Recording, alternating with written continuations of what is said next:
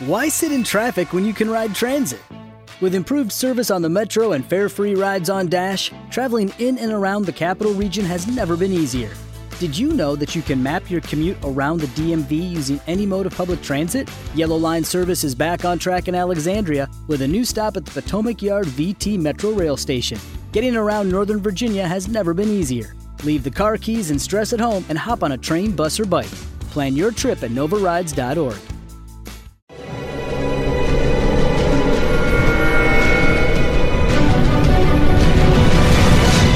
Yo documental.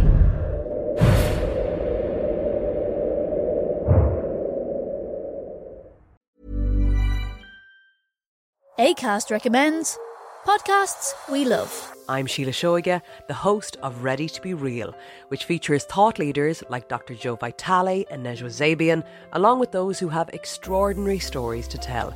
And I also speak to experts on topics as varied as sleep, relationships, aging, folklore, grief, sex, and spirituality. So, for honest and compelling conversations, new episodes of Ready to Be Real release every week, wherever you get your podcasts. ACAST is home to the world's best podcasts, including the critically acclaimed West Cork and the one you're listening to right now.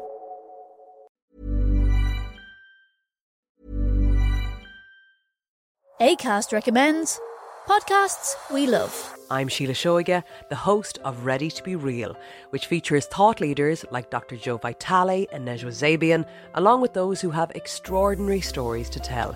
And I also speak to experts on topics as varied as sleep, relationships, aging, folklore, grief, sex, and spirituality. So, for honest and compelling conversations, new episodes of Ready to Be Real release every week, wherever you get your podcasts. ACAST is home to the world's best podcasts, including the critically acclaimed West Cork and the one you're listening to right now.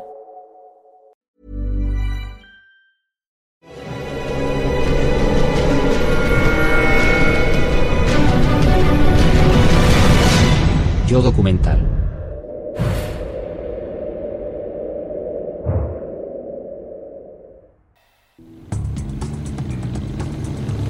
Desde 1948, los ángeles del infierno se han regido por un sencillo código, vivir bajo sus propias reglas sin responder ante nadie. Se trata de una hermandad centrada en una sola pasión, montar en moto. Y para hacerse con la carretera, sus miembros están dispuestos a hacerlo todo a su manera. Los ángeles del infierno son violentos y peligrosos. La gente tiene que saberlo. Tras décadas de redadas y arrestos, Los Ángeles siguen organizados, estructurados y bien financiados. Con 227 clubes en 30 países, es la banda de moteros más temida del mundo. Cuenta con miles y miles de miembros, un número que crece cada año. Los Ángeles del Infierno tienen boletines y páginas web. Shaq Scoville, ex sargento de policía en Arizona, investigó a Los Ángeles durante 12 años. He visto pasar por la calle grupos de ángeles del infierno y parecía que era un camión de bomberos con las luces y las sirenas puestas porque los coches se apartaban para dejarlos pasar. Los Ángeles empezaron a adquirir poder hace más de 60 años.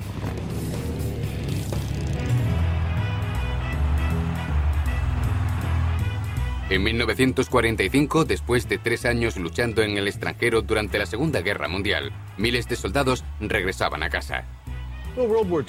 Los veteranos de la Segunda Guerra Mundial volvían a casa. Eran héroes según la cultura estadounidense. Habían salvado la tierra.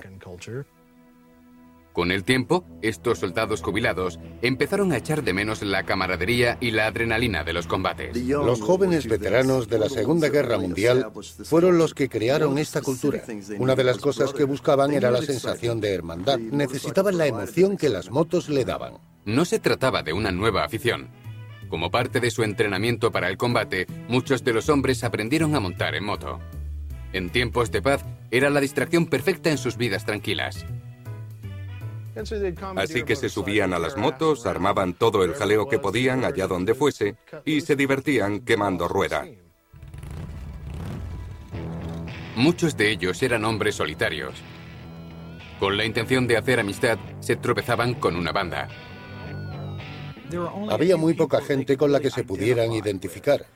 Quizás solo con otros soldados con los que hubieran servido. Y por ello muchos de los primeros clubes de motoristas eran grupos de hombres que se reunían para beber cerveza y montar en moto. La Asociación de Motociclistas de Estados Unidos fue creada en 1924 para los entusiastas de las motos. Promovían la seguridad, el uso de silenciadores e intentaban no ocasionar molestias.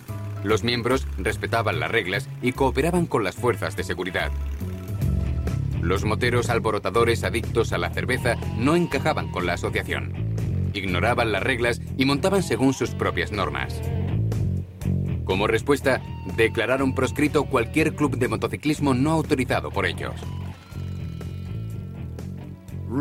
A los veteranos no les hacía mucha gracia tener reglas que cumplir después de regresar a casa. Julio de 1947, Hollister, California. El término proscrito adoptó un nuevo significado. La Asociación de Motociclistas organizó un evento el fin de semana del 4 de julio para sus miembros. Este solía incluir concursos de motos como carreras de obstáculos y de velocidad. En un año normal participaban unos mil miembros. Aquel año llegaron casi 4.000 motoristas a la ciudad, incluidos los miembros de dos clubes proscritos, The Beast of Bastards y los Bus Fighters. Bill Hayes se unió a los Bus Fighters en 2003 y ha oído muchas historias sobre Hollister. Es muy divertido escucharlas porque la idea de unos motoristas tomando la ciudad es bastante común para ellos. Fue divertido, se lo pasaron bien. Para los residentes, sin embargo, fue impactante. Miles de motoristas se reunieron en la calle principal de Hollister, San Benito. Hicieron carreras de motos, quemaron ruedas y probablemente bebieron demasiada cerveza. Fue una locura, se lo pasaron en grande. Durante 40 horas seguidas, recorrieron las calles de la ciudad haciendo donuts y acrobacias. A pesar de todo, los negocios de Hollister obtuvieron grandes beneficios aquel fin de semana. La ciudad de Hollister tenía muchos bares y, por supuesto, era muy popular. Nadie intentó coger a la hija del alcalde y arrastrarla por la calle. Probablemente algunos tipos se emborracharan y estrellaran sus motos contra algunos comercios, es cierto, pero todo el mundo pagó los daños ocasionados. Dos semanas después, la revista Life contaba una versión mucho más salvaje de aquel fin de semana, con una famosa fotografía. Empezaron a circular rumores. Aseguraban que el fotógrafo había preparado la foto solo para dejar en mal lugar a aquellos clubes. Un hombre con cara de borracho subido a una moto y con un montón de cervezas a sus pies. Se trataba de un montaje para vender más revistas. Aquella foto fue la que metió el miedo en los corazones de los estadounidenses. Tras su publicación, la Asociación de Motociclismo hizo una declaración. Dijeron que el 99% de los motoristas eran buenas personas y que solo el 1% causaba problemas. Es el 1% que no vive según las normas de la sociedad. Son los rebeldes sobre los que nuestras madres nos advertían. Después del encuentro en Hollister, los miembros del club Beast of Bastards empezaron a llevarse mal. Algunos de ellos, los que entraban en ese 1%, decidieron abandonar el club y formar el suyo propio, Los Ángeles del Infierno. No era nada frecuente que los clubes se dividieran, ni que un grupo determinado decidiera instalarse por su cuenta en alguna otra parte, y mucho menos que crearan un club totalmente diferente. Los Ángeles del Infierno era un club nuevo y relativamente desconocido. Sin embargo, Hollywood no tardaría en enamorarse de los nuevos chicos malos de Estados Unidos.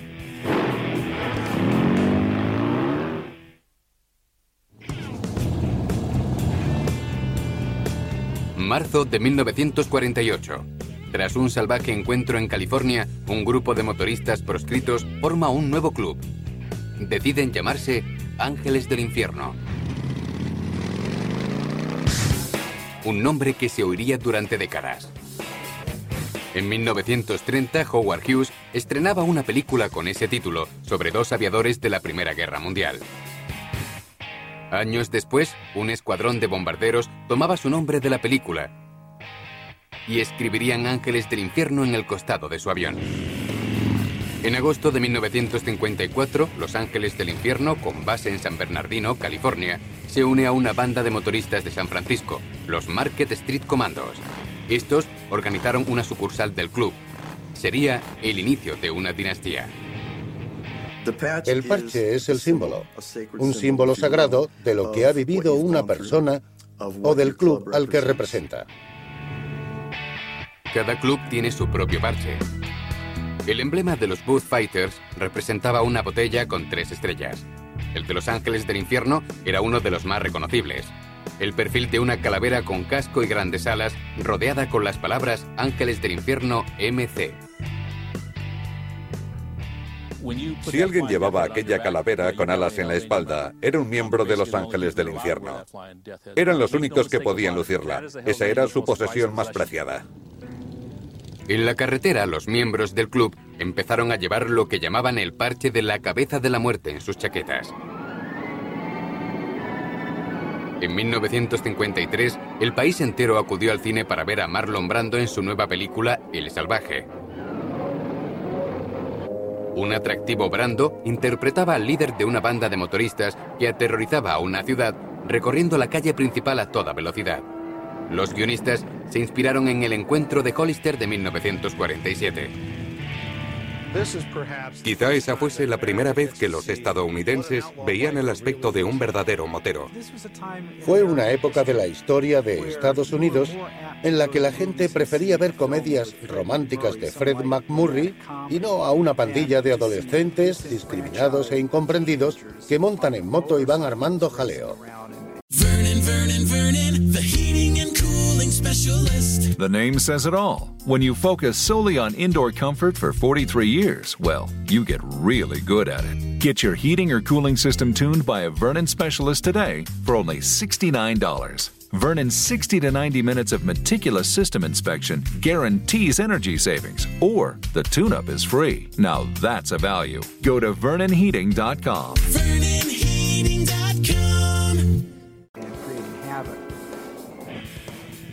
En las calles, los motoristas imitaban al personaje de Brando y recibían la película con los brazos abiertos. Fue la película la que generó la imagen del típico motero estadounidense. Y eso provocó todo lo que conocemos hoy día, la chaqueta de cuero y, por supuesto, la actitud que acompaña a esa imagen. En Oakland, la película cautivó la imaginación de un duro adolescente empeñado en meterse en líos. Su nombre era Sonny Barger.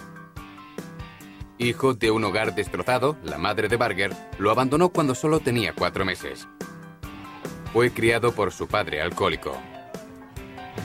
Siendo un adolescente solía meterse en líos en el colegio y se enfrentaba a los profesores. En la calle creó una banda de marginados. Se autodenominaban Earth Angels, que era una canción de The Penguins. Todos los miembros del club llevaban el nombre en la chaqueta. Sonny era un chico carismático. Era un líder por naturaleza. A los 16 años, Barger dejó el colegio, falsificó su certificado de nacimiento y se enroló en el ejército.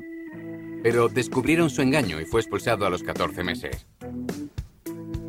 De vuelta al mundo de los civiles, Barger pasó de un trabajo a otro. Probó suerte como guardia de seguridad por las noches, pero echaba de menos salir con sus amigos.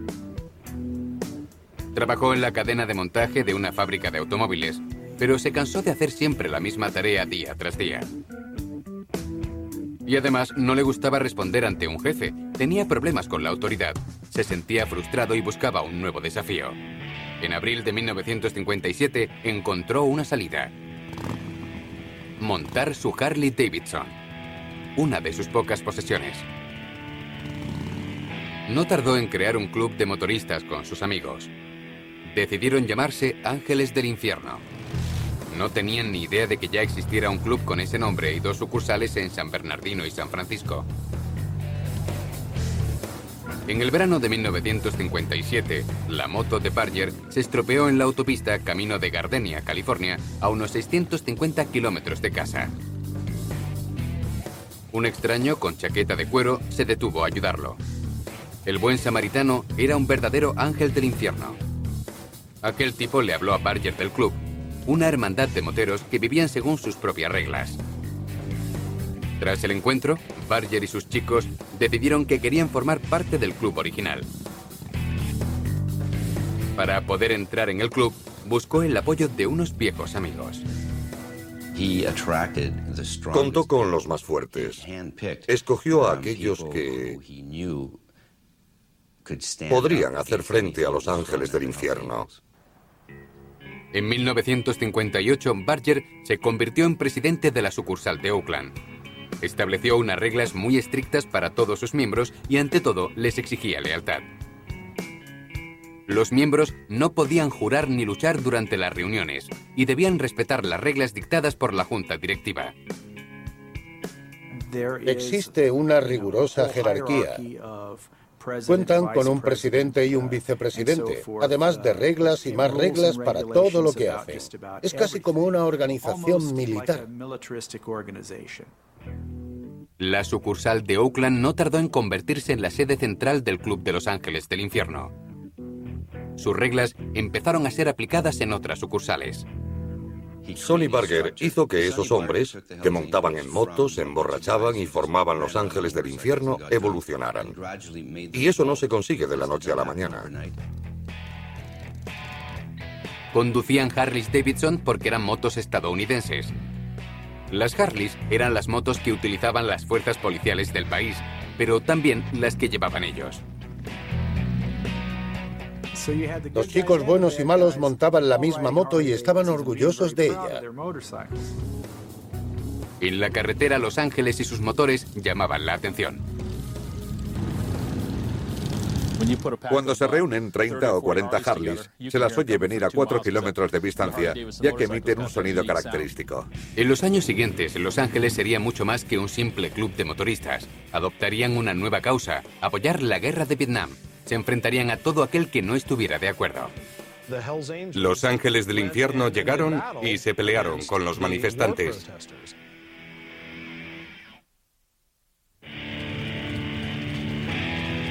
Octubre de 1959.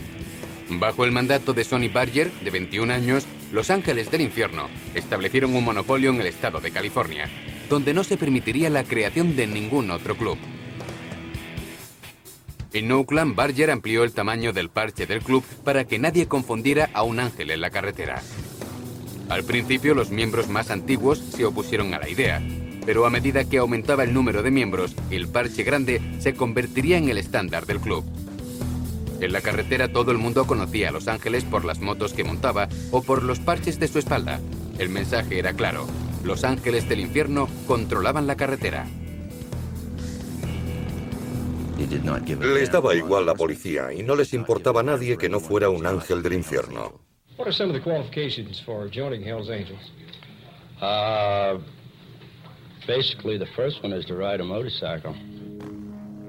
Los Ángeles revisaron su proceso de iniciación e hicieron que fuese más difícil unirse al club. Quería mantener a sus miembros y excluir al resto. Los nuevos reclutas debían montar con ellos durante meses, a veces durante años, para poder poner un pie en su puerta. Pero ni siquiera eso era garantía de aceptación. Tras un periodo de tiempo, los motoristas podían convertirse en miembros potenciales, pero no en auténticos miembros. Crearon un periodo de prueba de 12 meses de duración en el que los candidatos tenían que hacer todo tipo de cosas. Debían limpiar las motos de los miembros, salir y conseguir chicas para las fiestas del grupo. Incluso tenían que limpiar los retretes del club. Una vez superaban el proceso de iniciación, los miembros debían estar dispuestos a hacer cualquier cosa por el club. Era la organización de moteros alternativa más significativa del mundo. Estaban muy orgullosos de ser el club más importante Empezaron a surgir clubes rivales por todo el país. Los Outlaws en Illinois, los Pekins al este y los Banditos en Texas. Pero Los Ángeles controlaban California.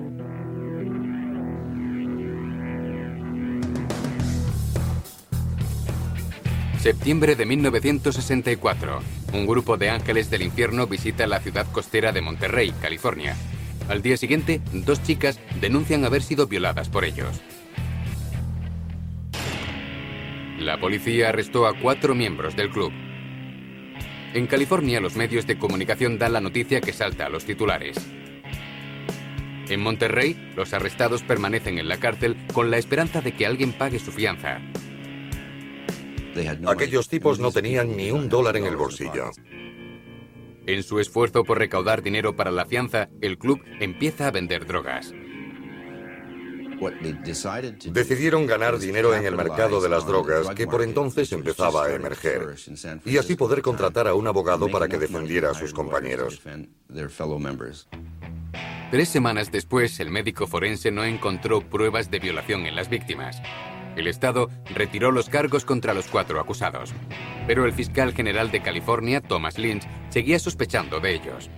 Inició una investigación a gran escala en todos los clubes de motoristas del país durante seis meses, Lynch reunió información de más de 100 comisarías de California. 15 de marzo de 1965. El informe de Lynch sale a la luz. Creo recordar que denunciaba más de 500 casos de libertinaje que incluía violaciones sobre mesas de billar, robos, asesinatos, de todo. Parecía más una historia salvaje que un documento gubernamental. El informe Lynch sirvió de advertencia, ya que las fuerzas de seguridad estaban listas para lanzarse contra ellos. Sin embargo, el club lo ignoró. Sus miembros no estaban dispuestos a cambiar su conducta. A mediados de los años 60, Los Ángeles empezaron a relacionarse con los hippies del distrito Hyde-Hasbury de San Francisco, descubrieron que tenían algo en común con los pacifistas, su amor por las drogas, el alcohol y la música. Mientras no discutiesen sobre política, se llevaban bien con los hippies. Los ángeles del infierno salían con los hippies, iban de fiesta y se lo pasaban bien. Pero eran estadounidenses patrióticos, honraban los colores de la bandera.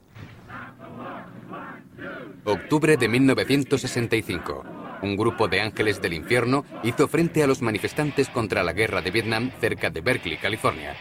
Como veteranos de la Segunda Guerra Mundial, tenían un fuerte sentido del deber hacia su país. Los hippies les daban igual, pero odiaban a los protestantes de Berkeley.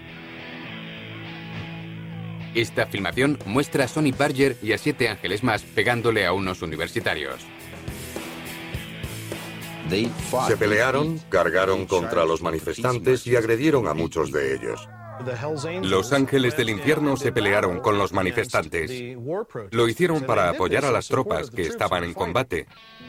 Cuando terminó el revuelo, la policía solo arrestó a un miembro del club, un ángel llamado Tini, que le rompió la pierna a un agente durante los enfrentamientos. Un mes después, el incidente provocó que Barger enviara un mensaje a la Casa Blanca. En una carta al presidente Lyndon Johnson, Barger dijo, me ofrezco voluntario junto con un grupo de leales estadounidenses a servir en Vietnam. Estamos disponibles para recibir entrenamiento inmediatamente. La Casa Blanca nunca emitió una respuesta oficial. Aún así, Barger y sus ángeles mantuvieron su apoyo incondicional a la guerra. Pasaron de tener el estatus de cultura barata a convertirse en renegados que luchaban por apoyar a nuestros chicos en el extranjero. La notoriedad de Los Ángeles pronto los lanzaría a círculos más exclusivos. En la gran pantalla junto a Jack Nicholson y tras las cámaras junto a los Rolling Stones. Todo el mundo quería conocer a Los Ángeles del Infierno. Se relacionaban con estrellas de cine, iban a fiestas. With Lucky Land slots, you can get lucky just about anywhere. This is your captain speaking. Uh, we've got clear runway and the weather's fine, but we're just going to circle up here a while and uh, get lucky. No, no, nothing like that. It's just these cash prizes add up quick. So I suggest you sit back, keep your tray table upright, and start getting lucky. Play for free at LuckyLandSlots.com. Are you feeling lucky? No purchase necessary. Void where prohibited by law. 18 plus terms and conditions apply. See website for details. Judy was boring. Hello. Then Judy discovered ChumbaCasino.com. It's my little escape. Now Judy's the life of the party. Oh, baby, Mama's bringing home the bacon. Whoa. Take it easy, Judy.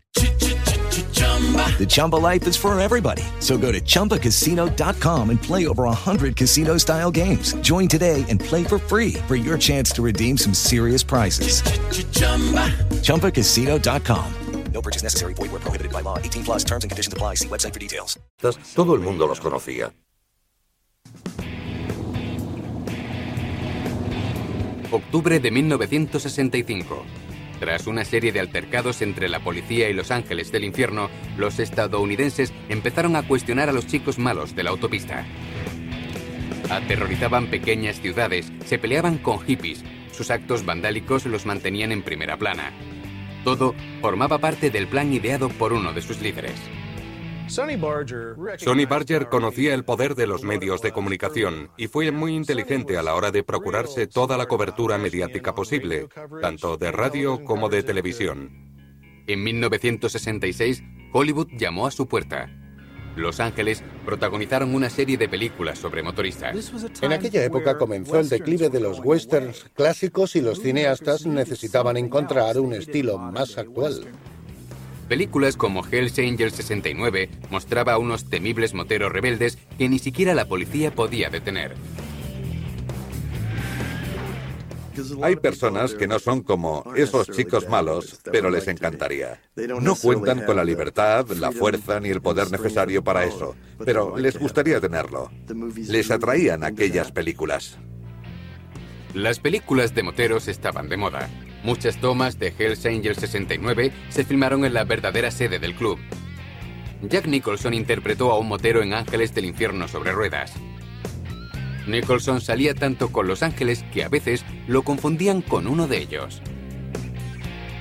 Era algo genial tener a auténticos miembros de un club motero en una película. Los Ángeles salían con estrellas de cine, iban a fiestas, todo el mundo los conocía. Hubo un tiempo en el que los ángeles del infierno aparecían en los estrenos de sus películas y recibían multitud de aplausos. Fuera de Hollywood, Los Ángeles expandían su influencia en el panorama musical.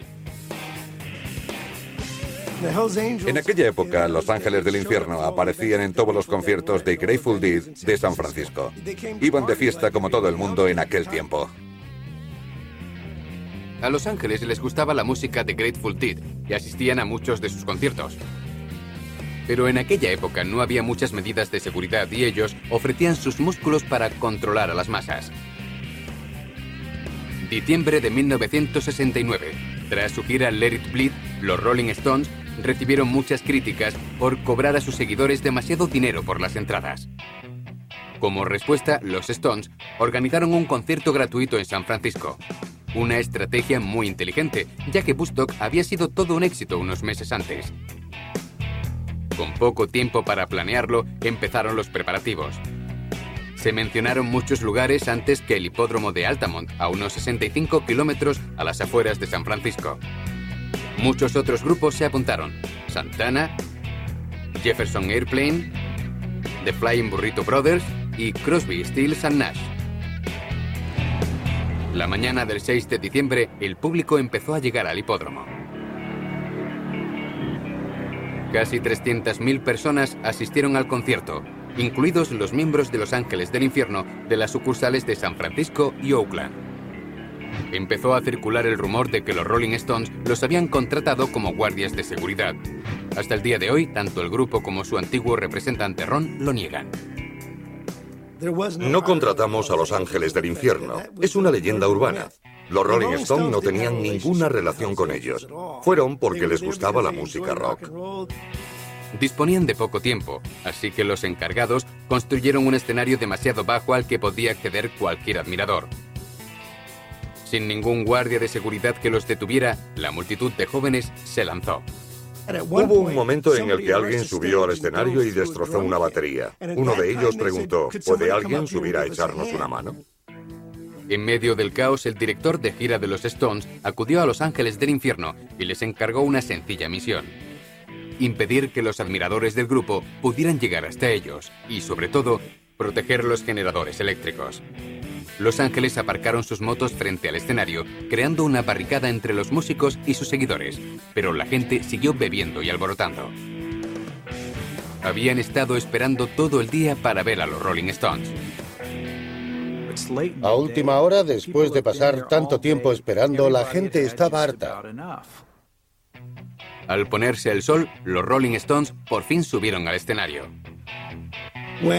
Cuando estábamos listos para salir, el ambiente estaba muy caldeado.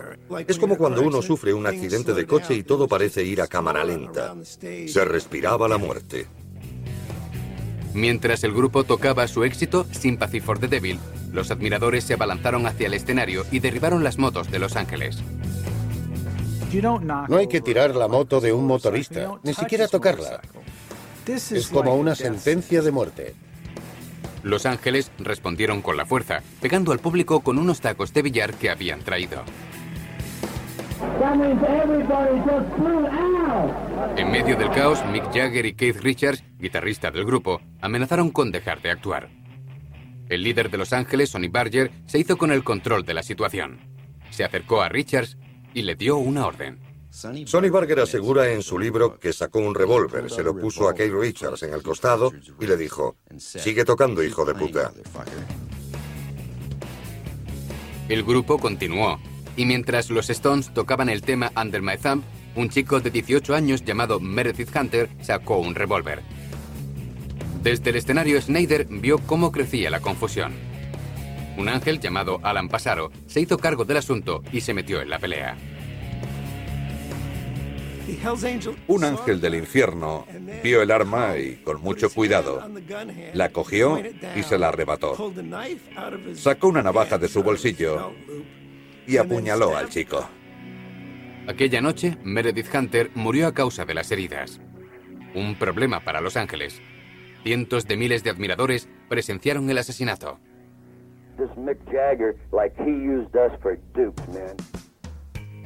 Al día siguiente, Sonny Barger esnifó cocaína y llamó a una emisora de radio para culpar al cantante de los Rolling Stones, Mick Jagger.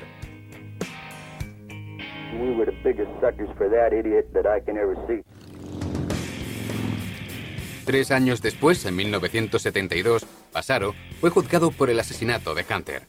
El jurado determinó que había actuado en defensa propia y fue absuelto. Pero el estatus de celebridad de Los Ángeles se vino abajo. El Club de Los Ángeles del Infierno pasó de la literatura barata a la banda de Jesse James y acabó como la familia Manson. La publicidad era muy negativa.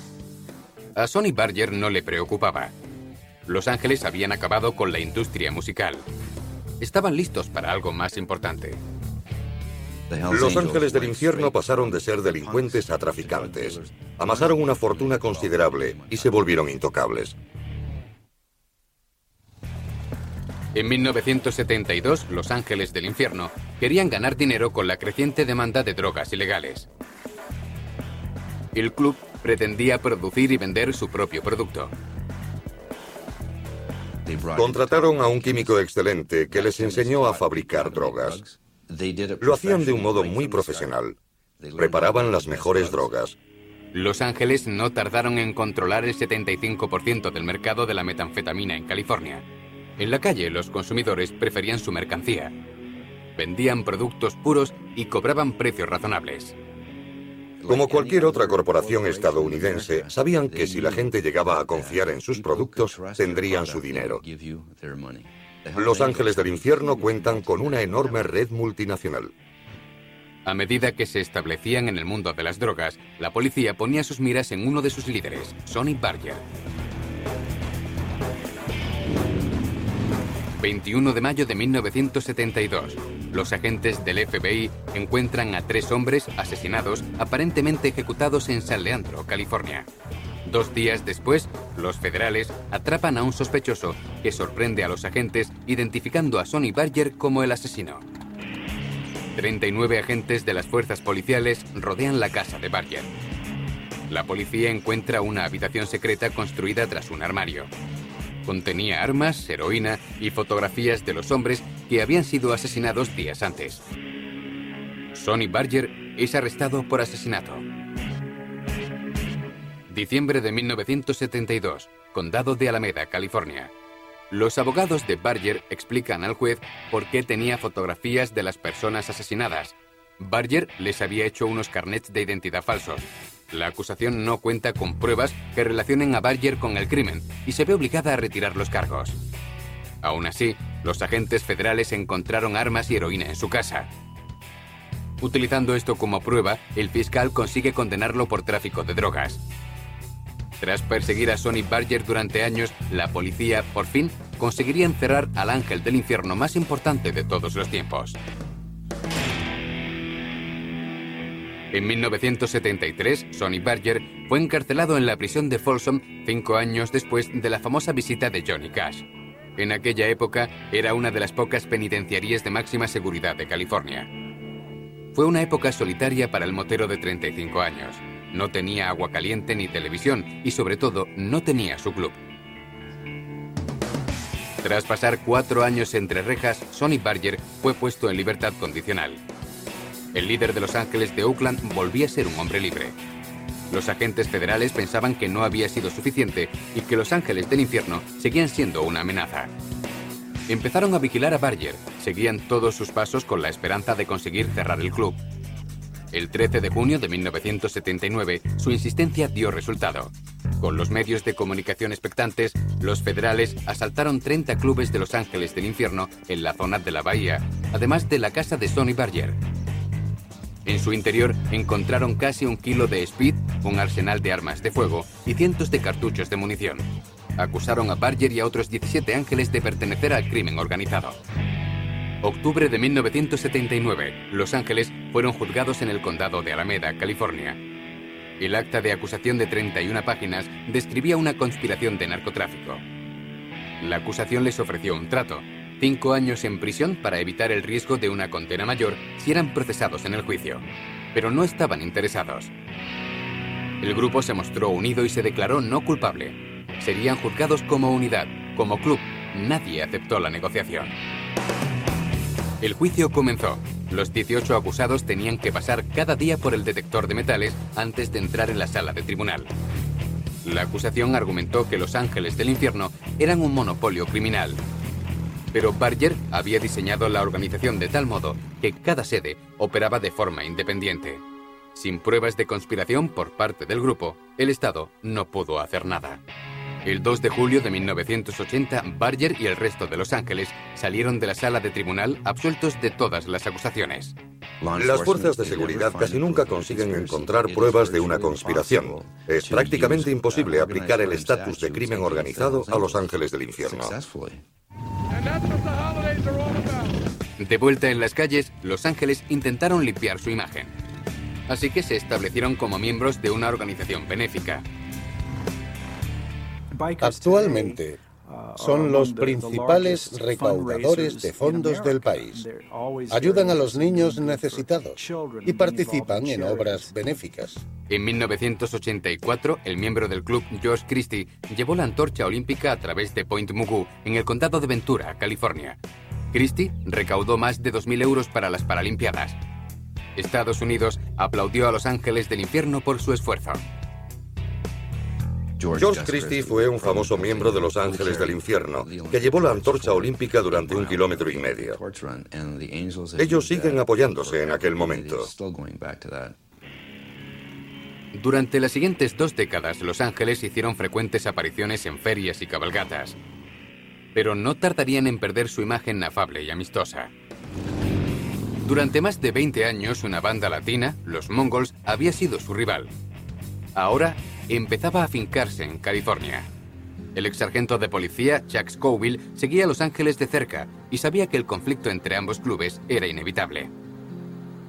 En el sur de California habían pasado demasiadas cosas. A los mongols no les gustaban Los Ángeles y viceversa. Cada banda tenía en la chaqueta tres parches. El superior mostraba el nombre del club, el de medio el emblema y el inferior el estado al que pertenecía. Tanto Los Ángeles como los mongols reclamaban California para su parche inferior. Los Ángeles no querían que los mongols llevaran un parche donde pusiera California, porque ellos consideraban que ese era su territorio. 27 de abril de 2002. La rivalidad llegó a un punto álgido en Laughlin, Nevada. Ambos clubes se encontraban en la ciudad en un encuentro de motos, el vigésimo River Run anual, Los Ángeles lo consideraban su fin de semana. Cientos de mongols se alojaron en el casino Jarra, justo enfrente de donde se alojaban Los Ángeles. Ese mismo día, un grupo de ángeles fueron al Jarra. Con ello pretendían enviar el mensaje de que podían hacer lo que quisieran, incluso en la sede de los mongols. Dentro del casino, las cámaras de vigilancia grabaron el enfrentamiento entre las bandas rivales. Uno de los ángeles le dio una patada a un mongol. Mucha gente creyó que fue un encuentro fortuito, pero llevaban años teniendo problemas de ese tipo. Justo después de las 2 de la madrugada, empezó una gran pelea entre los mongols y los ángeles. Las cámaras lo grabaron absolutamente todo. Creo que los ángeles del infierno sabían que las cámaras estaban grabando, pero les daba igual. Solo les preocupaba el respeto hacia su club. En la pelea participaron más de 100 moteros. Docenas de ángeles sacaron navajas, mientras que muchos otros abrieron fuego en el casino. La gente aterrorizada se ocultó bajo las mesas y presenció la pelea.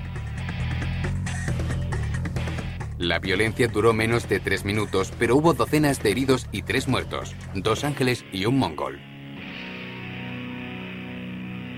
Minutos después llegó la policía. Incautaron 14 armas de fuego y más de 100 navajas. Confiscamos armas de fuego y cuchillos, pero también utilizaron otras cosas como llaves inglesas, martillos, palos de golf, tacos de billar, muchos objetos que no son ilegales. Habían perseguido a Los Ángeles por las autopistas estadounidenses durante años y por fin la policía tenía pruebas. No tardarían en organizar redadas por todo el país con la intención de cerrar el club. Resulta obvio que no sabían que íbamos a por ellos ni que teníamos agentes encubiertos. Abril de 2002. Los Ángeles del Infierno luchan contra un club rival, los Mongols, en un casino de Laughlin, Nevada. En menos de tres minutos que duró el enfrentamiento, los motoristas sacaron cuchillos, armas e incluso martillos. La violencia dejó docenas de heridos y tres muertos. Las cámaras de seguridad lo filmaron todo. Al haber muchos ángeles del infierno relacionados con el incidente de Laughlin, los agentes federales siguieron con su plan para acabar con el club para siempre. No creo que supieran que íbamos a por ellos de nuevo. Fue un golpe bien planeado y ejecutado. Se emitieron órdenes de registro simultáneos por todo el país. Si lo hubiésemos hecho en California, no habría pasado ni un minuto antes de que los clubes de Arizona supieran lo que estaba pasando en California. Durante dos años, agentes encubiertos del Departamento de Alcohol, Tabaco y Armas de Fuego se habían estado infiltrando entre los ángeles del infierno. Metimos agentes en los clubes. Fue una tarea larga y costosa, pero tuvimos que hacerlo, porque si no metíamos a agentes infiltrados, nunca habríamos conseguido cruzar la puerta de los clubes. La misión de los agentes era descubrir cualquier prueba de actividad criminal que pudieran encontrar. Si hubieran sabido que éramos agentes de policía, no creo que hubieran seguido adelante. En junio de 2003, los agentes estaban listos para dar el paso. La primera sucursal fue la de San Diego. Habían encontrado pruebas. Planeaban asesinar a algunos miembros de la banda rival, los mongols. Los agentes asaltaron distintas casas y clubes. Al final, metieron a 20 ángeles entre rejas. Casi un mes después, la policía hizo incursiones en locales de Los Ángeles de Arizona. En la sede de Cave Creek, el asalto solo duró 14 segundos. Los agentes arrestaron a más de 30 miembros, incluido su presidente. Confiscaron miles de armas, la lista de sus miembros, explosivos y munición. Encontraron drogas y armas. Casi todas las cosas ilegales que puedan encontrarse en una redada fueron encontradas en el transcurso de aquellas incursiones. Seis meses después, los agentes volvieron a asaltar a Los Ángeles. En esta ocasión, los sorprendieron con redadas matutinas. En un esfuerzo conjunto, los agentes entraron en clubes y casas en cinco estados diferentes, incluida Alaska. En un solo día, 57 ángeles fueron arrestados. Pero la acusación no pudo presentar pruebas de pertenencia al crimen organizado. Casi todos se declararon culpables de cargos menores y cumplieron condenas inferiores. Además, el jurado solo encontró culpables a seis de los 42 ángeles arrestados en la reyerta del casino de Laughlin en 2002. El jurado vio la brutalidad de la pelea en la filmación del hotel, pero los abogados argumentaron que los acusados habían actuado en defensa propia. El último esfuerzo de las agencias de seguridad para acabar con los ángeles del infierno había fallado. Los ángeles del infierno no se esconden ante las fuerzas de seguridad. Llevan un sello en sus espaldas. No cabe duda de cuál es su papel, y aún así, para la policía, es tan complicado como atrapar a los miembros de la mafia, a los que no pueden identificar. La batalla dura ya varios años. Ha habido casos en los que la policía no ha podido demostrar, más allá de la duda razonable, que una persona era culpable y fue puesta en libertad. Mucha gente llama eso librarse por los pelos. Por ahora, Los Ángeles han conseguido salirse con la suya. Los Ángeles del Infierno son la base a partir de la cual se forman los clubes de motoristas. Fueron los primeros y los mejores en su campo. Todo el mundo los imita. Los Ángeles niegan cualquier relación con actividades ilegales. Afirman ser injustamente el blanco de la policía. Mucha gente se une a ellos pensando que son una hermandad que ama las motos, pero muchos otros se unen por el elemento criminal en el que están implicados. En marzo de 2008, Los Ángeles del Infierno celebraron su 60 aniversario.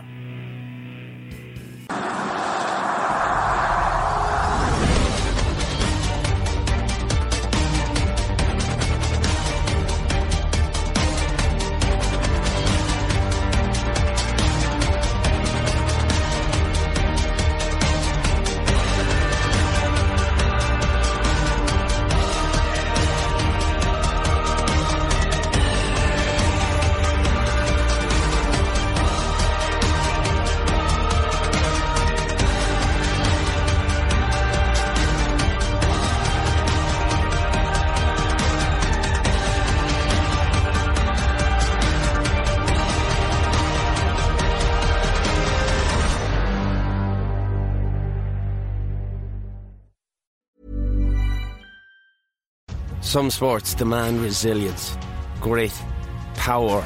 Cheltenham demands it all.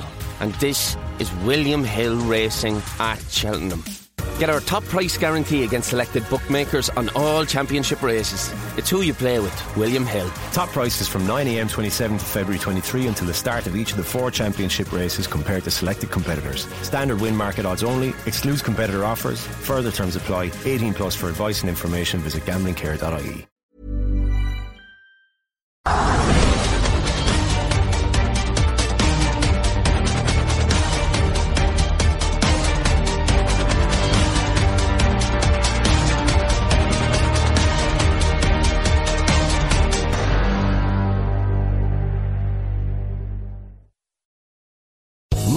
Casino asking people what's the weirdest place you've gotten lucky? Lucky? In line at the deli, I guess? Aha, in my dentist's office. More than once, actually. Do I have to say? Yes, you do. In the car before my kids' PTA meeting. Really? Yes. Excuse me, what's the weirdest place you've gotten lucky? I never win and tell. Well, there you have it. You can get lucky anywhere playing at LuckyLandSlots.com. Play for free right now. Are you feeling lucky? No purchase necessary. Void where prohibited by law. 18 plus. Terms and conditions apply. See website for details.